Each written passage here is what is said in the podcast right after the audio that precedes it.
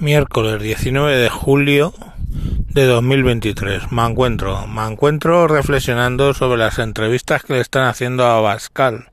El otro día os decía las entrevistas que le están haciendo en todos los medios, YouTube, Twitch, etcétera, que ellos están aprovechando muy bien eh, que los otros candidatos no están aprovechando, puesto que tienen vetado básicamente a Vox en la televisión pública, quien quiera que vea la televisión. Bueno, eh, lo único que me molesta mucho de Vox es que cada entrevista que le hacen, cada entrevista que le hacen, en realidad siempre rondan en lo mismo. Vox es un partido machista. No, no somos un partido machista, solo que no estamos de acuerdo con la ley de violencia de género, creemos que la violencia no tiene género, bla, bla, bla. ¿Vox es un partido racista? No, Vox no es un partido racista porque eso lo único que estamos es en contra de la inmigración ilegal, bla, bla, bla, bla, bla, bla, la inmigración legal, pues es correcto, bla, bla, bla, bla, bla, bla.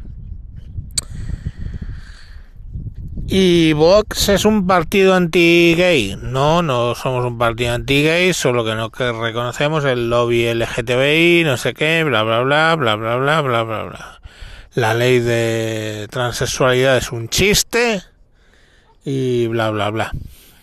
Y en eso, en esas tres cosas, o sea, ni somos, o sea, quiero decir, como si fuera Bascal, diciendo que ni son eh, homófobos, ni son machistas, ni, ni están en ni son xenófobos, se pasa el tiempo, se pasa el tiempo de la entrevista. ¿Qué sabemos de la iniciativa de Vox para reducir impuestos? Lo que hemos podido leer en, la, en los que lo han leído en el programa electoral. ¿Qué sabemos de la opinión de Vox sobre la Unión Europea, sobre la OTAN, sobre la guerra de Ucrania, sobre el Sáhara, sobre la economía, el paro, el paro, las pensiones? Joder, es que no le preguntan nada sobre eso. Entonces las entrevistas de Abascal son sencillas en el sentido de que siempre le preguntan tres cosas particulares. Y una vez aclaradas esas tres cosas, ya no queda tiempo para preguntar nada más. A mí me hubiera gustado saber qué opinan sobre la situación en el Sáhara, qué van a hacer si investigar por qué ha habido ese cambio en la actitud de España ante el Sáhara, incluso antes que la de Israel, que ahora Israel ha reconocido el Sáhara como una provincia marroquí. Entonces, mm, ¿cuál va a ser la actitud de, de Vox o del nuevo gobierno que inspire Vox sobre estos temas? Pues no se sabe.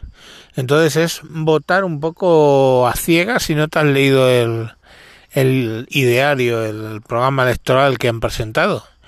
Y me diréis, bueno, pero ¿quién se lee los programas electorales? Vale, pero por lo menos en las entrevistas que han hecho a Pedro Sánchez, en las entrevistas que han hecho a la de Sumar, las coberturas de los mítines, etcétera, sí que sabes cuál es la postura de Sumar respecto a determinadas cosas, sí que sabes la postura de Feijó ante determinadas cosas, sí que sabes la postura de todo el mundo, menos en realidad la postura de Vox. Entonces no lo sé.